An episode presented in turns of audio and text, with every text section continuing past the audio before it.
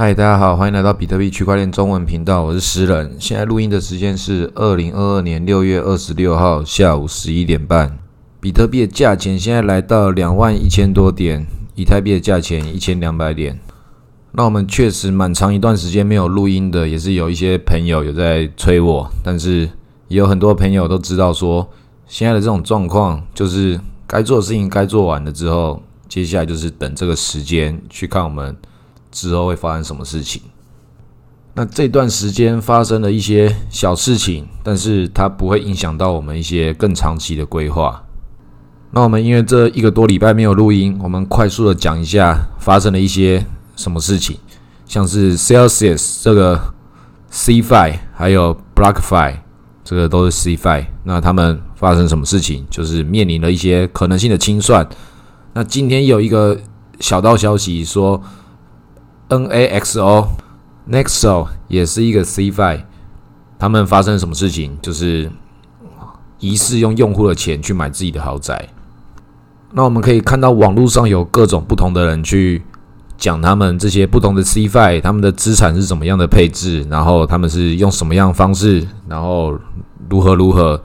那我是觉得，就是对一般的用户来说，我们都不要去了解他们细部发生什么事情。对一般的用户来说，就是不要去使用它们，就是最节省你的时间跟你的金钱的做法。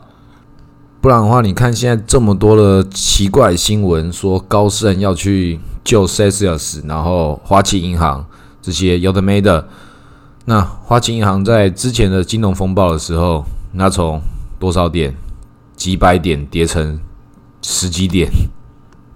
人家讲说那个币圈涨跌很快，那那个传统股票也是啊，花旗银行诶，全世界最大几个银行，一夕之间给你跌到跌到那个剩下不到十趴。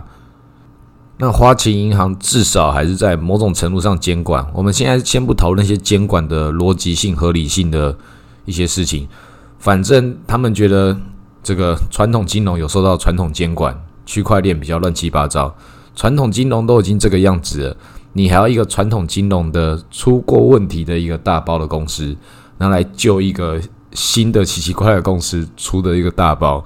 那这东西谁救谁啊？那 BlockFi 也是 FTS 说要去救他，他之前把它收购起来，那现在你管他是不是救他或什么东西，这些东西就不要玩就好了。为什么要玩嘞？你觉得你自己要放钱进去，去得到一些收益，但是你也知道，他只是拿了你的钱去其他地方赚取收益，然后跟你收手续费再分给你。那你所有的事情做的事情，就只是节省你自己不会做这些功课的问题。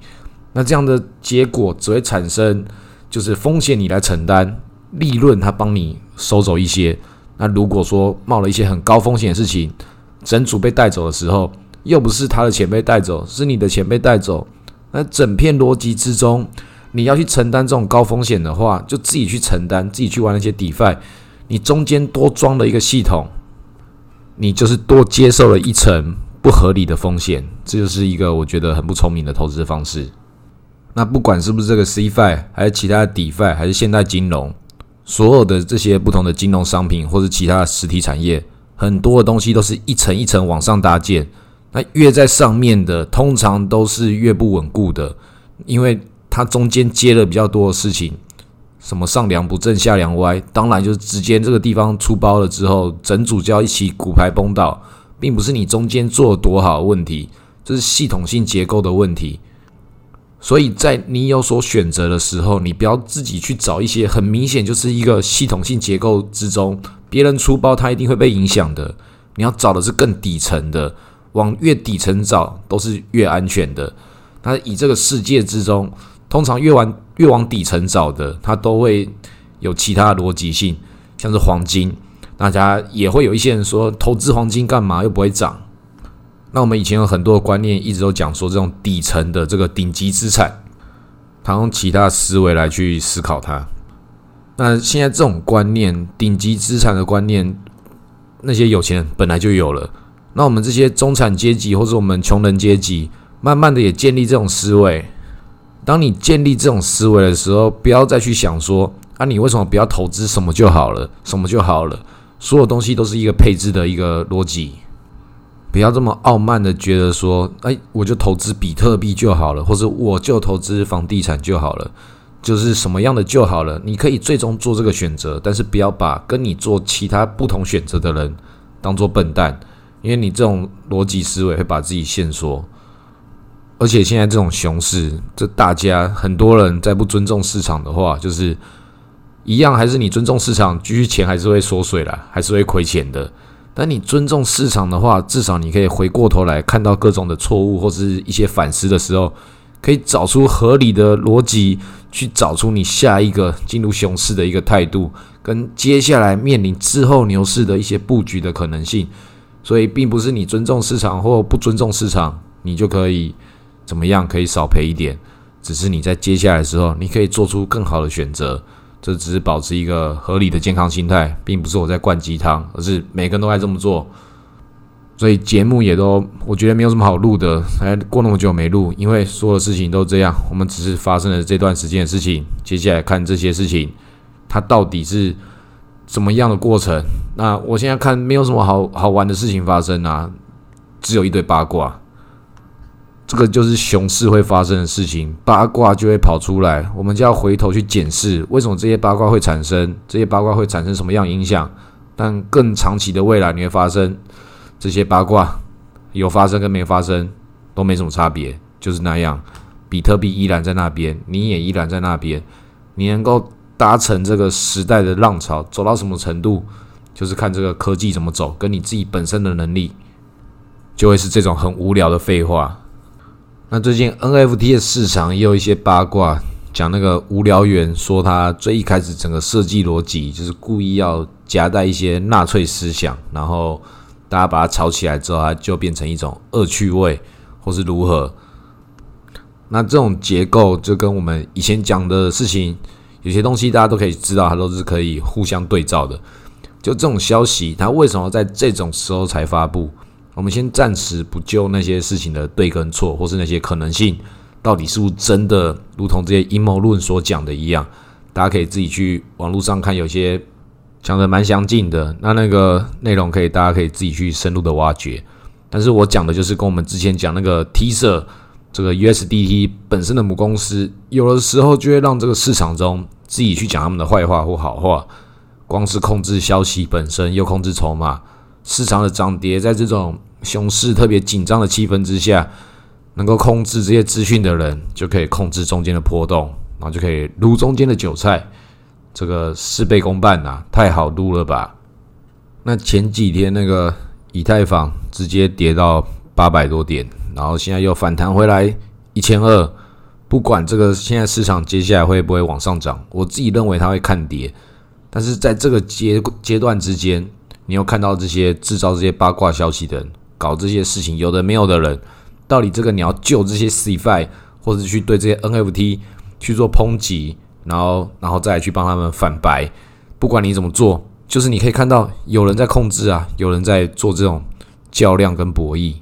制造出争议啊，就是不管如何，即便熊市了，好新闻坏新闻，他们就要制造新闻，所以你可以看到这种装莽的逻辑是存在的。因为现在不管这个涨跟跌，反正现在对空军或者多军，它都不是一个舒服的状态。但不管你认为它会多还是会空，市场之中这些装莽、这些制造消息的人，就是要去制造出一个，不管你相信哪个方向，他给你一些理由。市场中多军消息跟空军消息都会告诉你，然后就会去选择你想要相信的东西。那这个在以前也是这样，但现在更是如此。那现在这种时节，一个玩家，一个普通玩家该怎么做嘞？那我自己推荐，不要讲我推荐，我怂恿大家，我自己不会这么做，因为我觉得这个事情太危险了。但是有很多赌徒嘛，那我推荐赌徒，我把你们拉回来，比较一些合理的正轨。那有一些太保守的玩玩家，我把你推到一个比较可以。逃离舒适圈的地方。那我自己嘞，我自己作为一个我以前玩过这个游戏的人，我现在就坐在这里，假设我继续玩，不管你要不要被我怂恿，最终你还是要在脑袋之中去找出一个你要怎么做的一个可能性。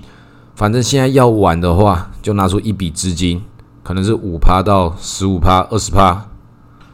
这笔钱就当做这次这个熊市的学费。很很多人在这种地方，为什么还不愿意离开？不愿意好好的把握？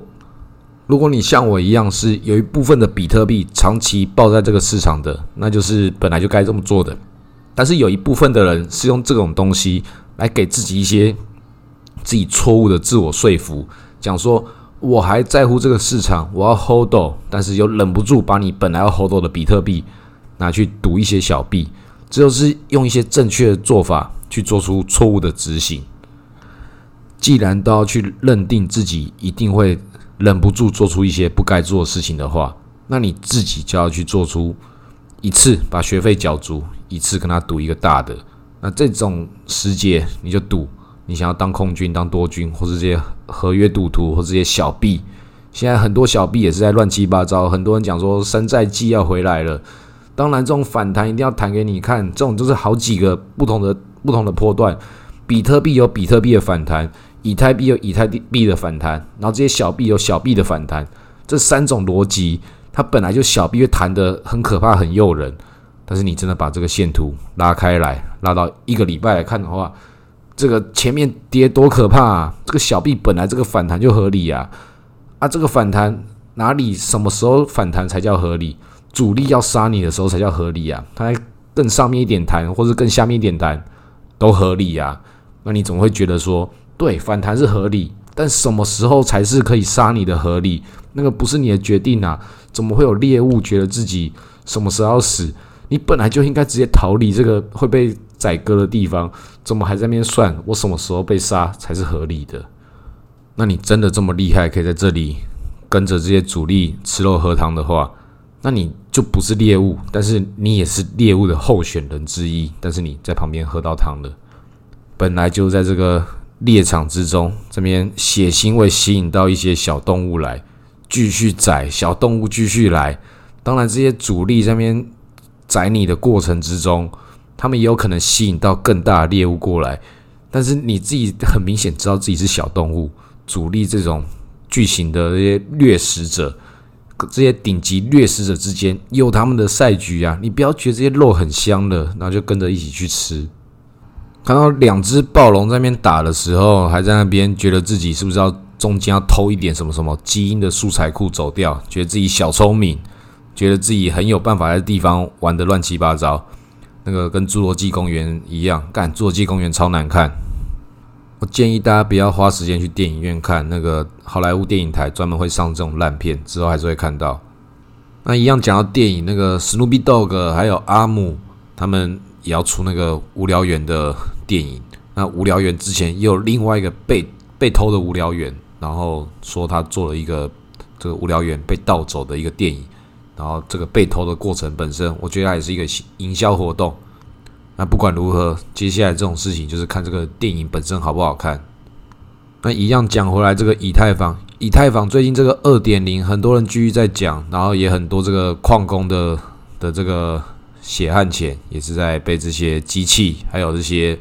很贵的显卡，现在价钱跌乱七八糟，很惨呐。然后接下来以太要转二点零，也有很多的老矿工在讨论说，是不是现在好像挖度压币在那个 hash rate 这个上面，好像这个收益比较高。这种都是内卷思维在做的事情，那个对一般玩家来讲都不要考虑这些事情。所以一般玩家有一些人这个时候重新加入这个挖矿战局，捡这个便宜显卡。这个大逻辑是对的，但是你马上走进来的是一个跟一些跟你一样在那边玩了很久、久到不行的一些老 OG、老韭菜，他们也过得不一定是多爽多好，因为矿工的领域它是地狱啊，没有那么好玩。在里面玩的最好的玩家都过得不爽了，你觉得这种地方能有什么愉快的结果？美国有一个上市的挖矿公司，我忘了它什么名字了，反正它是其中一个很大的巨头。那为什么忘了它？因为每家公司都一样，他们就像是能源公司一样，因为挖矿是底层事业。其中有一家，他就不继续囤币了，因为这些老矿工已经变集团性的这些公司，他们都是那种持币的长期思维主义者。但他们进入到这些上市公司的规则之后，也有这个传统金融的框架会去框住他们，有时候没有办法，就一定不能够扛得了这种矿难。他们得到一些上市公司的一些结构上的一些红利跟优势，但同时他们也失去了一些事情。所以不管什么东西，就是这些矿工也是在跟你情绪勒索啊！我不行了啊，赶快大家赶快一起来买，不然的话我倒的话大家一起倒哦，是不是死亡螺旋？死亡螺旋这个事情在比特币这个地方是不会发生的，但是。短期之中会影响市场，所以最容易会被影响的就是这些有传统金融上一些法规上框架一定要被清算的这个逻辑，它本来是一个假象，因为串到了传统金融，它就变真相的。真的，如果发生的时候，比特币很有可能会在大崩，因为进入到清算了，他们就要不得不把手中的持有的一大堆比特币卖掉，不是他们可以可以决定的。但是更长期来讲，这些都没差。所以你都知道，现在的状态就是这些消息跟这些金融的真正的握有现金的这些人，他们决定要在什么时候抄底，什么时候救市啊？就是在比谁能够憋得住最后一口气。那现在对我们散户来讲，其实我们散户很好的时机，整个市场的水已经很少了，这些金鱼都那个氧气不够，一定要浮出水面上来。那一浮出来的时候，他们又。各自互相聚集、互相集中，要互相厮杀。那对我们散户来说，你本来就是不用靠这个水域存活的，因为你本来就小鱼，你甚至是螃蟹或什么的，你就在岸上看啊，慢慢看这个地方发生了什么事情，有什么肉血跑出来，就去啃啃一啃、咬一咬，也吃不了多肥，不要不小心被吃掉就好。那现在握有这种市场要关门或是开门的这个最大话语权是谁？就是这些以太坊的一些深度的一些底层大金鱼啊，太凶狠了！现在这个以太坊要往二点零这个方向要涨要跌怎么样，都这些人说了算呢。现在有另外一种逻辑是什么？就希望以太币跌得更惨呐，因为跌得更惨，但它技术上又跟得上现在这个以太坊二点零的时候，它就是告诉大家你要。进入里面去创造一个节点的一个成本变低了，所以它就可以有一个很合理的理由，更去中心化，大家都可以加入。那那个谁比较辛苦？长期持有以太坊，持有到现在的一些老矿工最辛苦啊，苦一苦矿工。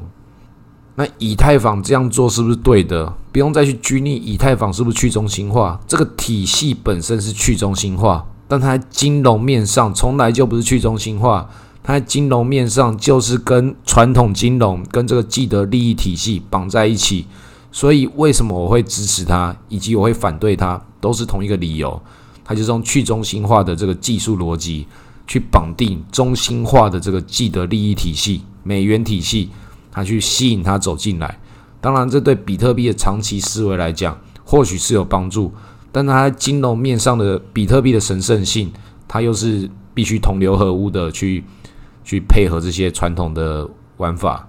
所以这种已经是一种主义思维的时候，没有什么对跟错，就你要选择支持多少、相信多少的问题。那最终你要相信的还是你自己的钱，所以你要怎么玩、怎么赌，这个时候就是一个狂赌的季节啊！现在在反弹的这些小币，诗人跟你讲那些其他什么东西，那些套路，只是告诉你说这个世界上有套路。如果你有。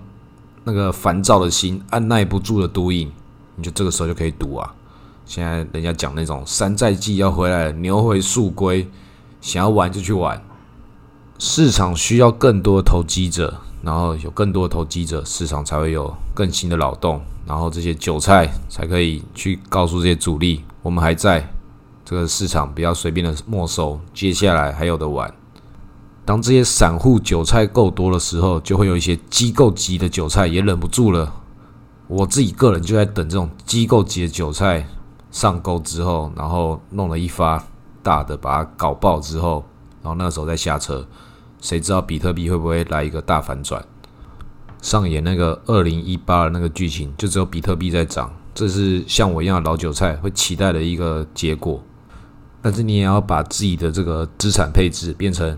你有可能可以期待这种结果，你可以有这个资格去迎接它。但就算它没有发生的时候，也是你可以承受的一个状态。那就是一个你要漫长之中去建立的一个财务体系。不管你的资产多或资产少，你就把它慢慢的配置成这个模样。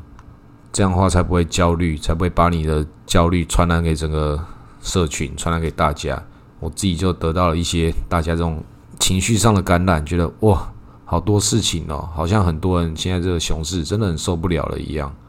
熊市本来就会很麻烦，那大家就是慢慢的建立自己跟这个价值交换体系的关系，市场都会有机会啦。这个敢赌就敢输，敢赌就敢赢，反正接下来这个市场。